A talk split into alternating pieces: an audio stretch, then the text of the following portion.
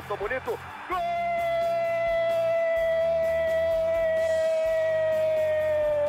Uma grande jogada de Renato pela direita. Partiu Luan, dominou o lance, é bom, o lance é bom, o lance é bom, o lance é bom. Olha o gol, olha o gol, olha o gol. Golaço do Grêmio. Para Everton, chegou, fez a finta, outra boa jogada, cruzamento. Olha a chance, olha o gol, olha o gol, olha o gol, olha o gol, olha o gol. Gol do Grêmio! Torcedor gremista, seja muito bem-vindo ao podcast do GE. Episódio 167, você já sabe, ou você que está nos conhecendo agora, este é o podcast do Imortal Tricolor, o podcast do Grêmio Futebol Porto Alegrense, aos poucos dando adeus para a Série B e reencontrando o caminho da Série A. O Grêmio venceu o Operário, o Grêmio superou o fantasma de Ponta Grossa pelo placar de 5 a 1 dois do Elkson, um do Diego Souza, um do Biel e um do Campas. E segundo João Vitor Teixeira, nas linhas do GE, foi uma noite perfeita para o tricolor.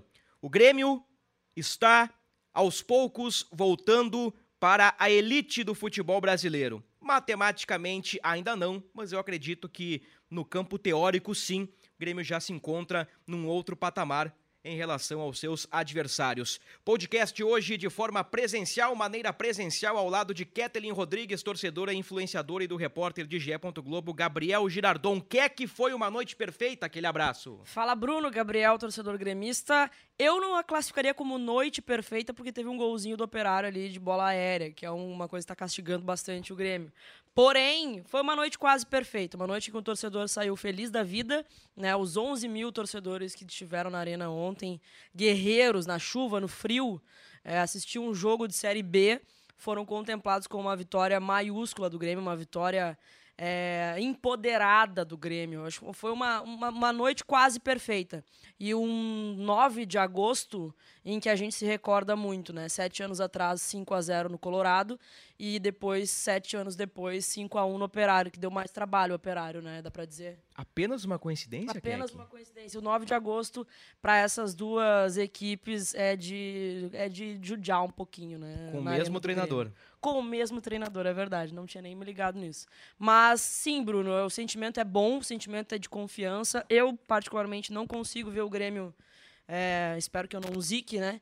Não consigo ver o Grêmio passar por uma turbulência de novo. Eu acho que o Grêmio realmente agora se encontrou e está no caminho da Série A, graças a Deus. E aí, Gabriel? Grande abraço, meu chapa. Um abraço, Bruno. Um abraço, Keck. Uh, se me permite, apenas uma breve correção dos gols do Grêmio contra o Operário e também corroborando com, com o que a Keck falou. Cinco gols no dia 9 de agosto e o último gol contra. Que o gol não foi. Bah, Hever contra. Ah, o pessoal não, veio nossa afiado. Não senhora. foram, não foram dois do Elkson. O último foi. O Elkson estava no lance, mas foi dado gol contra do zagueiro Renier, do Operário. Então, é... Só faltou alguém errar um pênalti no início do jogo, para ficar pare... muito mais parecido com aquela, com aquela vitória. Mas sobre o jogo, Bruno, uh, o Grêmio tornou a partida quase perfeita depois de um determinado momento. É bom lembrar que, que o Operário teve algumas oportunidades no, no começo do jogo, chegou a assustar. O Roger falou disso na, na, na coletiva depois e elogiou muito a torcida. Os bravos, quase 12 mil torcedores que estiveram na noite gelada e chuvosa na arena. Mas o resultado, uh, após voltar a vencer fora de casa também no, no, no último, na, na, rodada passada contra o Guarani, uma vitória contundente para mais do que nunca agora o time se consolidar e daqui a pouco já começar a pensar na Série A, que é o caminho que o Grêmio vai tomar de volta. Estávamos discutindo, Keck, Gabriel, amigos gremistas, em off aqui na, na redação do GE, sobre o tchau para a Série B. Alguns acham, tchau Série B, já era. Agora é mirar o Cruzeiro, se der, Deus, se não der, o Grêmio tá na Série A. Outros não, peraí, olha aí, faltam 15 rodadas, tem, tem muito campeonato pela frente. Tu tá inclinada para qual lado, Keck? Eu tô inclinada pro lado que tá dando tchau pra Série B. Como eu falei, eu acho que eu não, não consigo ver o Grêmio passar por um momento de estabilidade como foi ali naquele período do jogo contra o Vasco, empate com o Criciúma, derrota pra Chapecoense.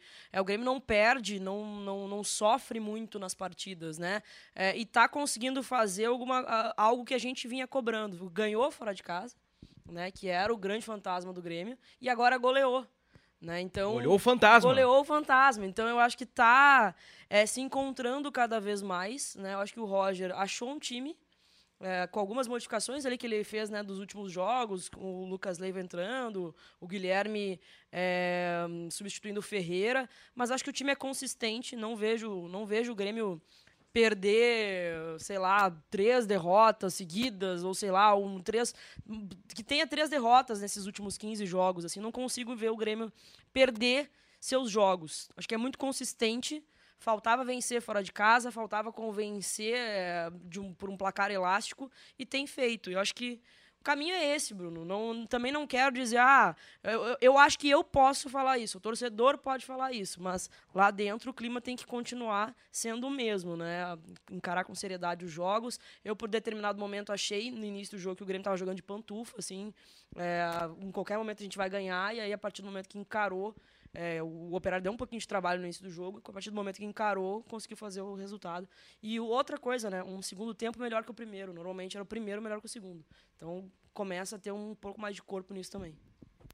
Gabriel Serelepe, Girardon, já pensando na Série A ou Gabriel receoso, Girardon tem muito jogo pela frente? Eu acho que o Gabriel Uh, meio termo. Meio É, eu vou, vou ser um pouquinho cauteloso, apesar do otimismo que é totalmente aceitável para o torcedor. Eu acho que é só uma questão mais protocolar mesmo. São 15 rodadas, ainda é bastante. Um caminho longo e duro pela frente, como disse Roger Machado. Mas que na prática, como a gente vê, o Grêmio realmente não, não, não vem tomando muitos sustos. Vem, são 17 jogos de invencibilidade, então já aquela coisa de, de olhar para frente, olhar para o quinto colocado, aquela, aquilo ali acho que já, já, já de certa forma passou, são 10 pontos de, de, de vantagem para o quinto colocado, e, e, não se vê um time fora desse pelotão dos quatro primeiros capaz de mostrar uma, uma, uma, uma grande reação. Então, a gente está falando aí de times como Londrina, Tom Benz, que tem um, um aproveitamento abaixo de 50%. Então, o Grêmio está com mais de 62%. Então, realmente vai ser uma caminhada, é um caminho, ah, como eu disse, longo ainda. Pode ter alguns percalços ali, mas nada que, que vá tirar o acesso do Grêmio, que eu acredito, aí opinião, que vai ser com algumas rodadas de antecedência. Eu acho que falta um fantasma para o Grêmio quebrar, é vencer um adversário direto. E vai ter oportunidade em casa de todos eles, né? Os três, é. Os três. Cruzeiro, Bahia e Vasco. E o esporte, né? Que também não venceu o, o esporte eu me refiro em termos de força, né? De é, tradição, de camisa. O esporte hoje é o sétimo. Desculpa, o esporte é o oitavo. O esporte tem 31, o Vasco tem 39. Então o esporte já está três rodadas atrás do Vasco. E, e, hoje, pegando essa turma do G4 aqui, Cruzeiro, sem dúvida nenhuma, é o futebol mais competente. Não acompanho todos os jogos do Cruzeiro, mas o Cruzeiro geralmente ganha, então mostra que há eficiência. O Grêmio, 17 jogos sem perder também, a gente é um pouquinho mais crítico em relação ao Grêmio, né? Uh, somos daqui, somos bairristas, queremos bom futebol, queremos vitórias, não queremos passar sufoco, então... É, é o maior e, e o Grêmio também. cometeu erros, né? Vamos lá, né? Uh, a gente não criticou de, de graça, né? Wagner Mancini, pré-temporada, Orejuela, Benítez e, e, quantos outros erros. Por exemplo, a bola do Palácios, tu citaste há pouco o jogo do Vasco, né? Se a bola do Palácios aos 46 vai no ângulo, o Roger poderia ter sido demitido. E ali poderia ter sido talvez o, o, a continuidade de uma campanha ruim. Eu não sei o que poderia ter acontecido ali. Então, o Grêmio mereceu algumas críticas, mas tá no, tá no caminho aí. E hoje o time, para perder vaga, é o Vasco. O Vasco tá tropeçando é tropeço tá atrás de tropeço. Vaga, é, o né? Vasco tá, tá flertando com perigo. Então aquela história de que ah, o Grêmio pode não subir, ah, o Grêmio tá flertando com perigo. Esse, esse flerte agora é do Vasco. O Grêmio já me parece uh, um time mais consolidado ali, mais seguro. Exatamente. Bem, bem o que eu, que eu falei da questão do, do, dos times que, que hoje seriam postulantes a esse G4, que não mostram, não conseguem demonstrar uma força para para levar tanto perigo. Apesar do Vasco realmente parece que está pedindo, né, para perder essa vaga, mas o Londrina ontem, por exemplo, sai na frente do Cruzeiro, o Cruzeiro vira o jogo. Então, aliás, muito vai da competência desse time do Cruzeiro, né, que foi até os últimos minutos ali. E eu acredito que seja o principal desafio do Grêmio, até porque é, um do, é o próximo em casa, né? Jogam com o CRB fora e quando volta a jogar na arena vai ser com o Cruzeiro, acho que esse jogo aí é para é o Grêmio realmente ter aquele o, acesso moral daí, né? Vencer é. o grande o acesso moral é uma grande, grande rival desse, desse dessa série B que é o Cruzeiro. Um rápido parênteses, o Londrina do bom Douglas Coutinho? Douglas Coutinho, um dos destaques da Série B. O Londrina do professor Adilson Batista, né, do Capitão América. Uma boa campanha do Londrina, dificilmente vai subir, né? Tem chances. Falamos há pouco aqui do Vasco, mas a vaga do Grêmio o Londrina não tira, né? E acho que também não tira do Bahia. Bahia também oscila, mas o Bahia também compete. Então aí o cenário do G4 está muito bem desenhado. Título é loucura, que é que eu Tá, deixa. Cara, por, por determinado momento eu, eu acreditei que era possível, assim. Eu acho que ainda acredito, tá? Vai depender muito do jogo do Grêmio contra o Cruzeiro e o comportamento do Cruzeiro a partir desse jogo. Porque. Dia 21 de agosto. É, eu acho que o Grêmio. Eu gostaria, tá? Eu, eu, eu vejo. Claro que a gente quer subir.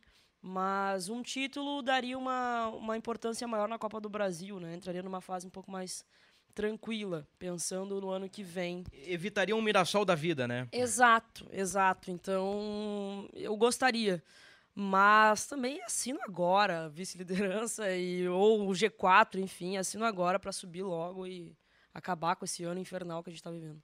Chegamos a comentar ontem à noite, durante a rodada da Série B, de uma rodada perfeita para o Grêmio, né? Porque Vasco e, e Bahia realmente perderam e o Cruzeiro estava perdendo, por mais que fosse para o Londrina que manteria uma distância um pouco mais curta em relação ao Grêmio, mas né, o Cruzeiro estaria perdendo, estaria, estaria a seis pontos hoje à frente, com um confronto direto ali na frente. Mas realmente, nove pontos. Mas eu acho que, pelo fato do Grêmio uh, ter engrenado, né, tá no embalo aí, não tem porquê o torcedor não, não, não sonhar com esse título, mas realmente, segundo lugar, dá para fechar, o torcedor assina embaixo e o acesso garantido. Fazer um cálculo de cabeça aqui. Faltam 15 rodadas, né? Grêmio joga o quê? 8 na arena? Sobram 7 jogos fora de casa. Grêmio ganha 8 na arena, um cenário positivo. Sobram 7 jogos. O Londrina, quinto colocado, precisaria vencer 8 no mínimo e ainda tirar uma diferença de 3 rodadas em 7. Bem a grosso modo o cálculo, assim, que são os jogos que faltam. É muito difícil para o Londrina, né? Pegando o comparativo direto com o Grêmio, sendo que tem Bahia e Vasco no meio do caminho. Então, o Grêmio, pelos meus cálculos, Grêmio precisa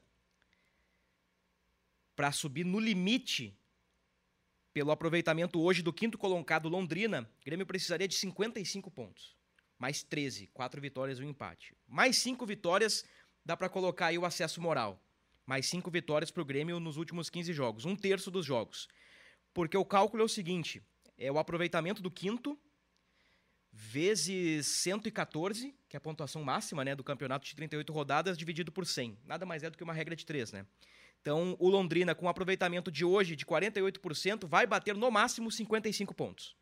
Então, o Grêmio com 56, 55, 56, já conseguiria superar o Londrina em pontos. Isso é uma projeção apenas, né? O matemático Bruno Ravazoli. É, que isso, Paulo tô Pires. tonta, eu tô o meme da Nazaré, aquela Paulo Pires. Aqui. Paulo Pires me ensinou. Grande Paulinho. Grande Paulinho, Paulinho me ensinou. Então é, é simples, é uma regra de três com o aproveitamento do quinto colocado, vai chegar a pontuação e aí faz uma projeção. Então pro Grêmio é cinco vitórias. Claro que chegando lá com 60, 62, 63 é garantia aí, mas falando em acesso moral, acho que quando o Grêmio bater ali nos 55, 56 Grêmio já estará virtualmente na Série A. Não que não esteja agora virtualmente na Série A, né? Mas muito mais no campo da expectativa.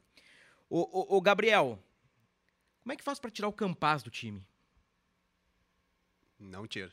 Não tira. Nesse momento, acho que vai ter sempre. Acho que o Campaz é, é um cara que é, ele é meio que alvo de, de de algumas críticas e, e, até diria com, com razão por tomadas de decisão, por algumas questões ali em campo propriamente, mas até pelo que, pelo que vemos do Roger, que gosta de ser um cara muito justo com o que o campo está dizendo, o Campas está tá fazendo bem a parte dele. Ontem fez um gol e, e principalmente pela questão da função exercida em campo, que o Roger acho que agora encontrou a sua, a sua formação ideal, com dois homens ali, hoje Lucas e Vila Sante, e um cara um pouco mais avançado ali fazendo a, a, a parte de articulação, que hoje é do Campas, eu acho que hoje não, tem, não, não teria espaço para o Bitelo, que foi o que aconteceu uh, contra o Operário.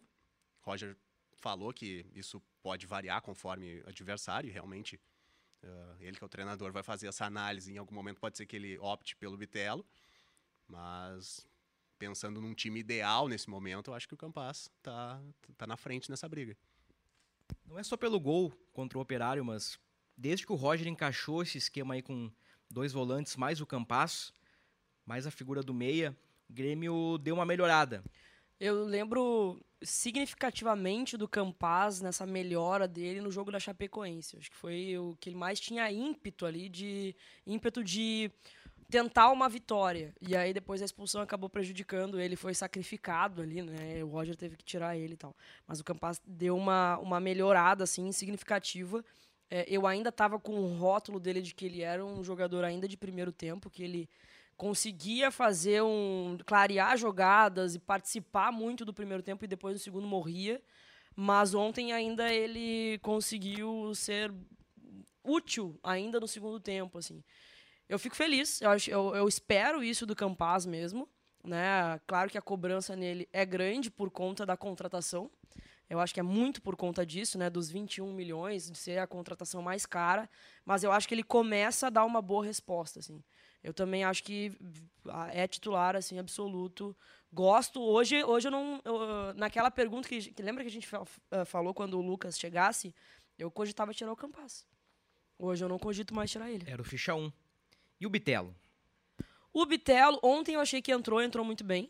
É, eu gosto muito do Bitelo. Ainda vou ser um pouco, talvez uma opinião impopular. Uhum. Eu ainda utilizaria o Bitelo ao invés do Lucas. Eu acho que o Lucas ainda tem tá. alguns probleminhas assim de ritmo de jogo. É, ele tá sem arranque na hora da corrida, principalmente na hora de recuperação. Primeiro lance do jogo, primeiro, primeira chance do operário no primeiro tempo é o Lucas que perde a bola, não é? Sim. Eu acho que é, é, é, é. Se não me engano, Felipe Garcia, eu acho, atacante. Ex-Brasil de Pelotas. Do, do, operário, rouba a bola, num vacilo do, do Lucas, gera é. o, o, o ataque, e aí o Bruno Alves, acho que trava o chute ali, passa perto. No jogo passado eu também lembro de uma de uma do, no, contra, contra o Guarani, que eu acho que quem salvou ele foi o Vidiaçante, veio na corrida e salvou. Então ele ainda tem um, um pouquinho, parece que ele tá com o freio de mão puxado, assim, uhum. assim, sabe? E claro que isso só vai melhorar jogando. Mas para mim, ainda nesse momento, o Bitelo seria titular. Eu tô aqui pensando uh, que é difícil, né? Desvincular a Série A agora do, do futuro do Grêmio. Eu tô vendo com a sequência para o Campas, nesse esquema com dois volantes, um meia, dois caras abertos. O, o, o Biel, acho que me surpreende essas últimas aparições, acho que ele tem jogado bem, comete muitos erros ainda, né? É bem Tomada de decisão o, o Biel, é, é, Mas ele tá muito bem, ele dá assistência, ele faz gol, ele aparece, ele se mexe. Eu, eu tô olhando o Biel com outros olhos nesses, nesses últimos momentos do Grêmio aí na temporada. E, e, me parece que o Grêmio definitivamente encaixou como time, como ideia, como estrutura. Suficiente para a Série B, mas ainda muito insuficiente para o futuro. Então, como é que fica agora? O Grêmio com uma vaga quase na mão, faltando ainda 15 jogos, vaga na mão, visão mais Keck, 15 jogos pela frente, visão mais Gabriel. E como é que a gente coloca a Série A nesse contexto? Me preocupa muito, porque a gente está no ano de eleição, que é, isso, isso vai é... Eh, definir muita coisa, né? Outubro. Eu acho que o Grêmio tem tempo, né? Porque em outubro já vai se saber uh, qual vai ser o destino do Grêmio no ano que vem. E aí sentar com a nova direção, acredito que né, só, só, só assumiria o ano que vem, né?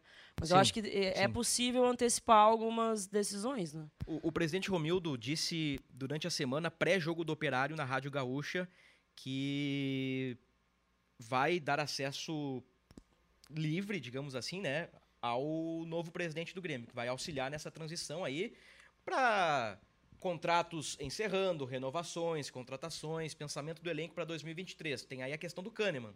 Não sim, sei se, se o Kahneman não vai ser. Como é que chama?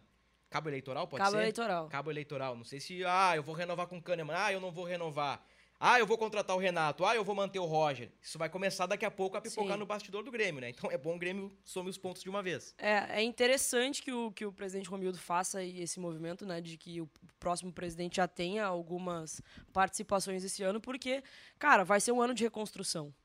É um ano em que o Grêmio vai precisar reformular muita coisa. Muita gente do time titular hoje não pode ser titular ano que vem. Então, essas decisões precisam ser tomadas antes do ano que vem começar. Já tem que ser planejado isso. Então, eu penso dessa forma, assim, é, é sentar com, com o novo candidato, né, o novo presidente, no caso, e, e começar a planejar o próximo ano, assim, porque acredito eu que não só uma estruturação, uma reestruturação dentro de campo, mas do departamento inteiro de futebol do Grêmio. Tudo vai mudar. Eu imagino assim. É, Bruno, acho que em breve vai ser um momento, digamos, ah, crucial, ainda em 2022, para começar a planejar o 2023. Porque a gente está aqui falando da questão do acesso, que está muito perto, e realmente está, e daqui a pouco ele vai se concretizar, daqui a pouco de uma forma moral, e daqui a pouco realmente matemática. Mas o importante é isso, o importante é ainda esse ano, se possível, com toda a questão eleitoral, de, no- de um novo departamento de futebol, pensar depois no campo, pensar no que, que vai ser do Grêmio em 2023 para fazer um time competitivo. Realmente, o que a gente fala aqui é de um time encaixado hoje e muito suficiente para uma Série B. Mas é para a Série A? Em alguns pontos, não. Vai ter que ser, ser revisto. Então, é importante planejar o quanto antes isso, porque a gente teve um exemplo exatamente nessa temporada de manter o treinador que caiu ano passado, fazer uma pré-temporada prolongada e depois de quatro jogos demitir o cara. Então, é, o planejamento para a próxima temporada de uma reconstrução, de uma retomada à primeira divisão tem que ser feito o quanto antes.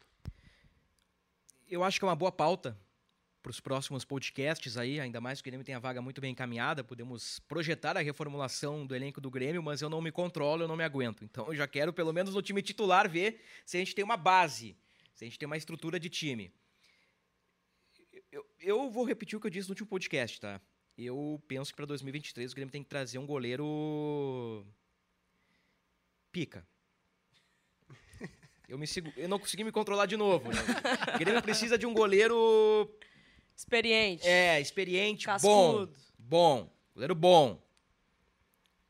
Eu Ô, Bruno, gosto último- do Breno e do Grando, mas falta. O eu último falta. goleiro cascudo que me trouxeram tava no operário ontem. É, mas não, não é contratar pela carteira de identidade, né? Pelo, pelo RG. É, tem que, tem que ser um bom goleiro também, né? Não que o Vanderlei não seja, tá? O Vanderlei foi muito bem no Santos, eu lembro, pra Copa de 14. Não, desculpa, pra Copa de 18, o Vanderlei do Santos tinha uma parcela da imprensa, aí vem uma meia-culpa, a imprensa, né? É, muita gente queria Cássio, muita gente queria Vanderlei, os goleiros do centro do país. O Vanderlei tem a sua qualidade, mas aqui no Grêmio ele não foi unânime, né? Ele não nem perto disso. Paulo Vitor também não foi. O Grêmio estabiliza no gol ali com os garotos, mas ainda acho que poderia vir um Rocher do Nacional do Uruguai. Essas, essas contratações assim criativas. Mas enfim. É, ah, pra mim, eu continuo, eu continuo. Se for o Marcelo Groi, beleza. Ah, não, Groi, Groi é outro nível. aí, né? aí é outra parada. Mas É, eu- eu tô satisfeita com o Breno e com o Grando. Groi é outro nível, vamos é o lá. primeiro, é o primeiro nome que me vem à cabeça, assim, como se for, se for falar em reforçar o. Mas tem que ver como é que o Groi tá, tá? Desculpa. É, Tem que ver, vamos também. lá, quantos jogou, se tá jogando bem, se tá em nível. Se tiver, se for o, o Groi que a gente conhece, pô, onde é que eu assino, né? Concorda? É, é- goleiro não precisa contratar, assim. Começa com Breno e Grando. Eu acho que depende. Depende do que, que for colocado em pauta, assim. Se for, ah, um goleiro por ser mais experiente, porque, porque ainda são muito jovens para uma Série A e teve um- esse exemplo recente aí do, do- da temporada passada. Se for só por isso, eu acho que dá para manter o- os dois jovens ali que, que, que são de, de bom nível, os dois muito equilibrados, inclusive. Tá. Mas se for daqui a pouco, ah, a volta do Groy, o Groy tá bem, tem condições, então, aí assina embaixo também. Bom, eu, eu coloquei um ponto de interrogação no goleiro aqui, que é um assunto que a gente pode debater pesadamente lá na frente. Tá. A gente pode fazer um debate viril lá na frente sobre, sobre isso. Bom, lateral direita. Tem que contratar. Quantos? Contratar. Dois. Dois, né? Dois. Um titular e um reserva. O O, o Edilson voltou e já, já ficou fora de novo, né? É, uma não, não tá dando já, pra mas contar com o. Edilson, né? É, É a posição mais carente do elenco do Grêmio. É. é impressionante, né? Ah, se for olhar em todas as outras posições, pelo menos a gente pode dizer, ah, tal jogador de tal posição é uma boa peça para elenco, mas Foi a que mais a gente contratou esse ano. Os que mais jogaram ali. Lateral direita. Quantos laterais direitos o Grêmio, direitos o Grêmio teve esse ano? O Grêmio teve, vamos com, lá, com as improvisações é, teve Tonhão, teve Sarará, e os laterais de, de Edilson, ofício mesmo. Ferreira, Orejuela. É, que coisa, né? Então tá, a gente coloca aqui, sim, a necessidade de laterais pela direita. Pela esquerda, Dois, dois, dois laterais. nossa, quem é que veio? dois dois, dois, dois laterais. Tem que contratar Nicolas, dois o- o- o laterais. não, não, não, não. Eu digo dois laterais direitos. ah, Direitos, direitos, direitos, direitos, é. Ah, tá. aí, o. Nicolas, eu, eu gosto do Nicolas, tá? Não sei se é suficiente pra Série A, mas eu gosto do Nicolas. Por mim, ele Acho que fica. pra grupo dá pra, É. dá É, pra eu acho- bancar mais um ano aí pro Nicolas. Eu acho que a lateral, Acho que lateral esquerda é, no caso do Nicolas propriamente, é, é um cara que, que dá para dizer que é uma boa peça. Talvez para seguir como titular, Pra ou, brigar por ou posição. pelo menos por brigar por posição, exatamente. Tá, o Diogo Barbosa nem Não, o Diogo de ouro. Barbosa, inclusive, tem que negociar o Diogo Barbosa. Né? Achar um lugar pra ele. Eu acho que o Não, Grêmio, é insustentável. Acho que o Grêmio tenta, mas não consegue. Muito bem, zagueiros. Bom, já, tem, já, já Jeromel tem o já Jeromel, temos, né? né? Bruno Por- Alves também. por Bruno Alves mim- tem dois anos de contrato, né? É, eu gosto do Bruno também. eu Acho que ele foi muito competente, assim. Prometeu nada e entregou bastante. Sim. É, E o Kahneman. e o Kahneman pra mim fica. Kahneman. Kahneman. Kahneman. Por O mim, eu, eu, Kahneman. é, eu sou fã do Kahneman. Eu acho que é fundamental que ele fique. De acordo, mas é, é essencial para uma Série A ter mais peças de reposição. O Grêmio tem uma, tem um- uma estrutura de zaga muito boa com esses três nomes que a gente está a tá falando. Dois históricos, um Bruno Alves que entregou entregou bastante, tem entregado nessa temporada, mas hoje já já é um elenco curto na, na, na defesa com essa com a saída do Rodrigues agora. É importante ter pelo menos mais uma peça de reposição. Eu diria mais uma peça, um quarto, quinto zagueiro e mais um pra brigar por titularidade. Pra ser o terceiro ou titular. Aí o Bruno Alves seria uma quarta alternativa. É importante qualificar, né? Sim, até porque vai muito também da questão de questão física, né? Do Kahneman que está muito tá, tá fora desde a temporada passada e essa se repete muito tempo fora, e o Jeromel com mais um ano, né? Mais um ano é indiscutível a qualidade técnica, mas a questão física, daqui a pouco o calendário aperta mais, pode é essencial ter mais mais peças de qualidade para repor. Para não avaliar individualmente no meio-campo, então a gente fecha aqui, ó, a defesa, goleiro, vamos debater a fundo no futuro. Laterais pela direita, dois no mínimo, um para a esquerda, um ou dois zagueiros. É por aí. Meio-campo para mudar a dinâmica do debate. Vilha Sante, Lucas Silva, Lucas Leiva, é normal. Vilha Sante, Lucas Leiva e Campas é o meio-campo titular para o início de 2023? Acho que pro início de 2023, sim. Mas a gente tem que agregar qualidade aí. Eu gosto muito do Vidia Sante, muito. Pra mim, ele é o meu novo xodó do time do Grêmio, é o Vidia Sante. Jogando bem de primeiro, né? Jogando muito. Lembra das nossas teses, que é que lá Aham. atrás, o Vilha Sante, qual é a posição do Vilha Sante? Ah, ele é meia, ele é primeiro, ah, ele é segundo, ah, ele é lateral direito. Não, ele é primeiro. Arce, que veio com essa. É, ó, Oh. Bota ele de primeiro volante aí. Esse é o cara. É, descobrimos o Vilha Sante. Apesar de que ontem o- Roger descobriu. O Lucas estava mais de primeiro, né? Sim. Ontem. Mas pra mim o Vidia Sante foi um achado, assim. Um cara que se consolidou muito no time do Grêmio. Eu, eu, eu, tô, eu tô pensando aqui. É uma meia cancha fraca, Vilha Sante, Lucas Leiva e Campas, ah, montar o time em torno desse trio? Ou é uma meia cancha que impõe respeito?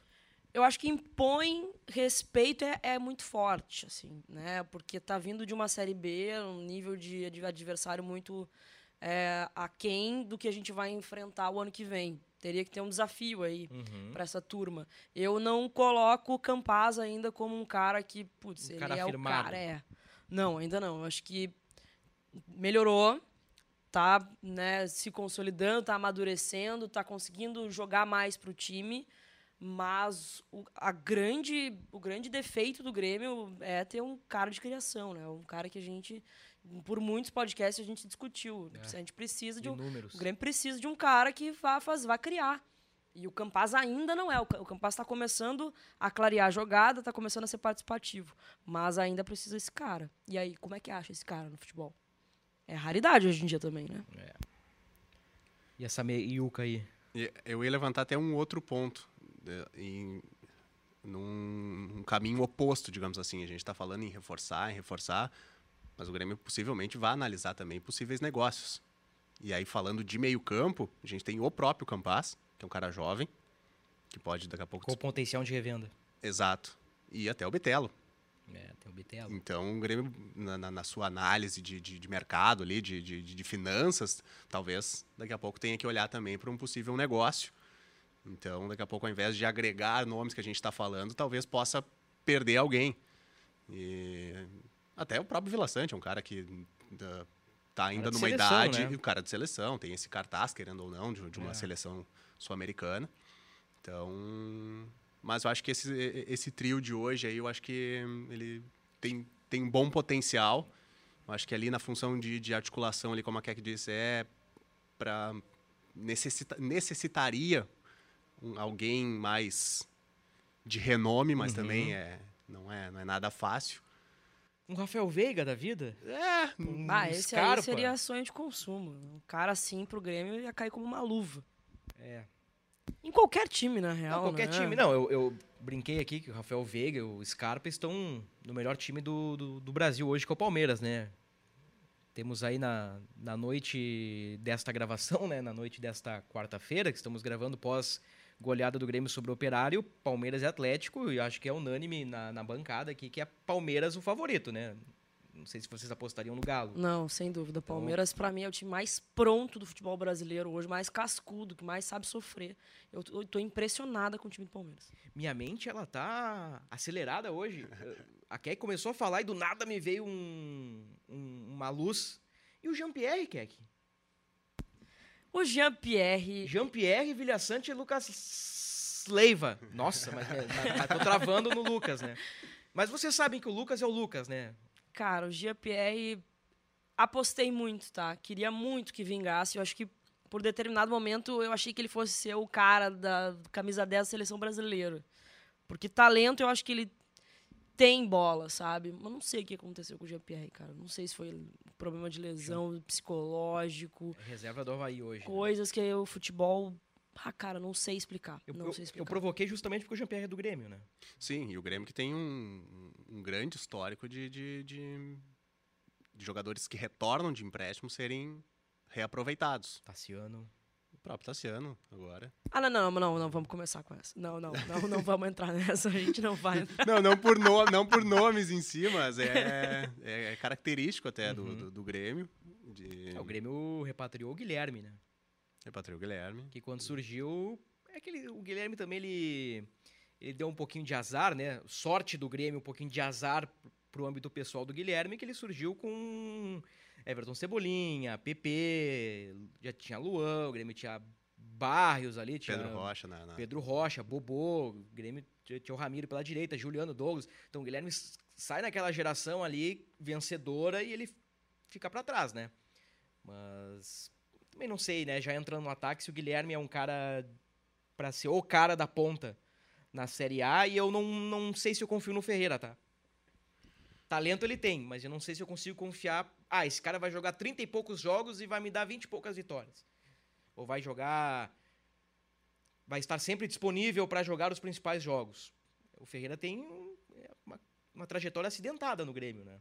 Sim, e essa temporada muito prejudicada por lesões, né? Apesar de que ele teve bons números, mesmo com o rebaixamento. Ele foi, deu, acho que 14 assistências, foi... E vice-artilheiro também, agora me foge o número de gols dele em 2020. Eu escalei mas- muito no Cartola.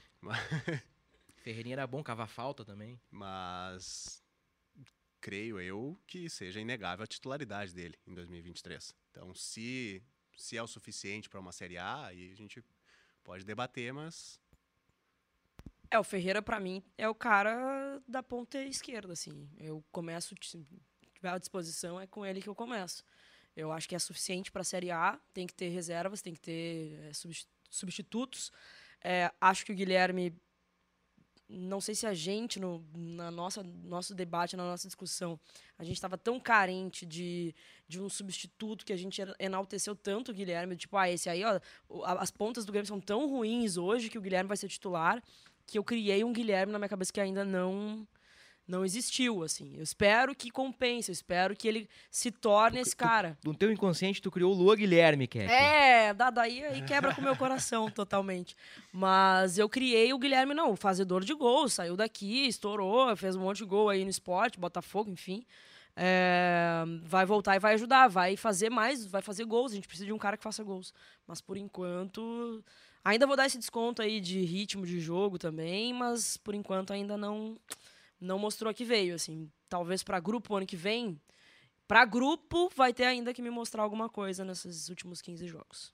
Eu acho que mais pro Guilherme chega com um status assim meio de salvador, de cara que vai fazer gols e coisas, mais para a realidade atual do Grêmio, que quando ele foi anunciado ainda era um, um, caminho meio tortuoso do Grêmio na Série B e uma realidade também de Série B, de um nível técnico mais abaixo, aí poderíamos considerar realmente o Guilherme um grande nome para esse momento. Mas acho que, pra gente falar de uma Série A, eu acho que é um cara mais para grupo do que Eu acho que o Biel é, hoje é, é muito mais importante para o time do Grêmio que o Guilherme.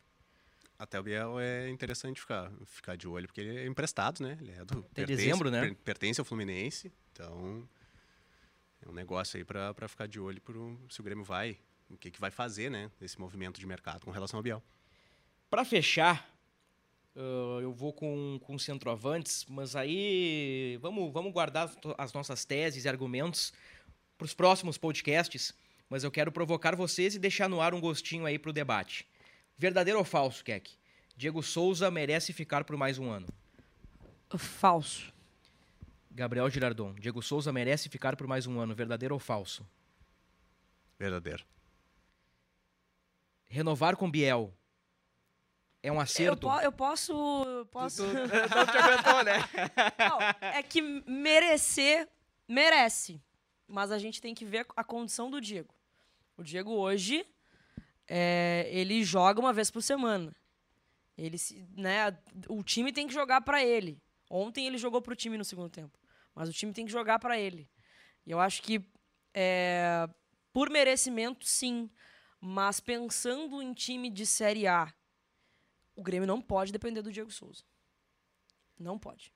É, quanto, é, tu falou verdadeiro ou falso, né? Sim. É, a minha primeira coisa que eu pensei falar, eu ia falar, depende da, da, das condições, tem, tem algumas é, variantes ali. Da provocação. Mas o verdadeiro é fiquei, ou falso. Eu, eu fiquei com medo no... de ser injusta com o Diego. É. Diego, me perdoa, não é nisso, tá? Eu diria, é, entre verdadeiro e falso, é, é, esse ou esse, eu diria verdadeiro pelo, pelo que ele representa para o time, né? É óbvio, tem toda a questão de, de de dependência, de a gente vê os jogos às vezes ele ontem inclusive do momento que a gente grava, né, o jogo contra o Operário, ele mudou um pouquinho a característica. O Roger falou depois disso, inclusive, desgasta ele um pouco mais, mas aí agora tem a opção do Elkson voltando de lesão. Mas muitas vezes a gente viu o Diego Souza morrendo de fome lá na frente. Sim. Que o time não conseguia criar para chegar até ele. Se isso fosse possível, ele é o cara que bota para dentro. É, exatamente. Então, Acho que com as suas devidas uh, variáveis ali, com as suas. Eu, eu, acho que poderia uma temporada a mais, mas com ressalvas. Para fechar, então, mais um verdadeiro ou falso. Eu estou entre o Biel e o Elkson aqui para perguntar. Fazer um, uma para cada um, então. Elkson Keck.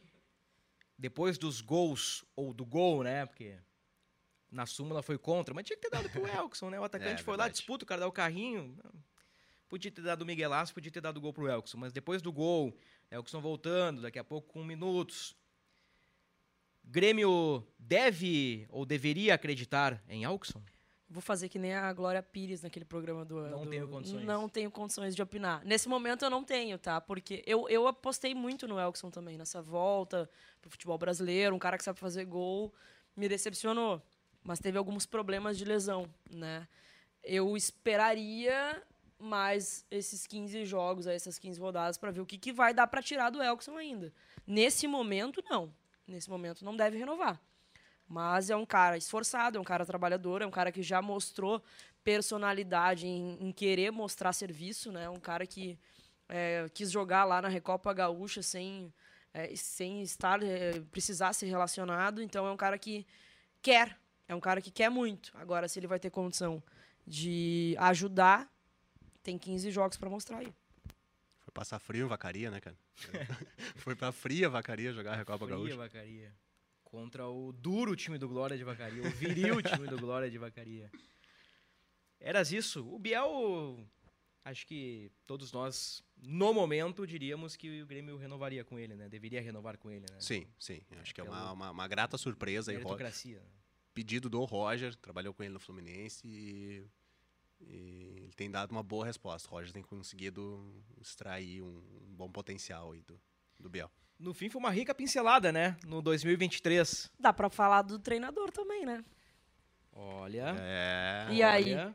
Acho que, acho que o treinador dá um, dá, dá um podcast à parte. Dá um podcast à parte. Então vamos, vamos guardar essa. Eu, não, eu, não, eu- eu ia provocar um pouquinho, mas eu não- tenho, tenho medo, tenho medo. Então vamos deixar para o próximo podcast.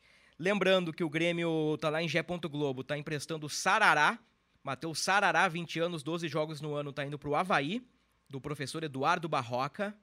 Nicolas levou o terceiro, não pega o CRB. Diogo Barbosa vem aí, olê, olê, olá. O Grêmio no sábado joga 8 e meia da noite contra o CRB. E depois, num domingo, 4 da tarde, a Arena vai borbulhar, a Arena vai ferver para Grêmio e Cruzeiro, um clássico do futebol brasileiro. Anote na sua agenda, domingo, 16 horas, 21 de agosto. Você estará lá, né? Sem dúvida, sem dúvida. A gente tem que devolver aquele jogo lá em Minas, né? Tem que devolver. Então tá, Keck, obrigado. Eu que agradeço, valeu Gabriel, valeu Bruno, torcedor gremista. Vamos com tudo. Terceira vitória seguida contra o CRB, hein, se Deus quiser. Valeu, meu cumpincha. Valeu, meu bruxo. um abraço, Bruno. Um abraço, Keck. Abraço, João. Abraço. Kailane, é. Sempre um prazer estar com os amigos. Então tá. Fechamos o podcast do Grêmio, episódio número 167, aqui em Gé. Globo, na sua plataforma de áudio preferida. Voltamos, creio eu, que na próxima semana para repercutir Grêmio e CRB e aos poucos já projetar o 2023 do Imortal. Até lá!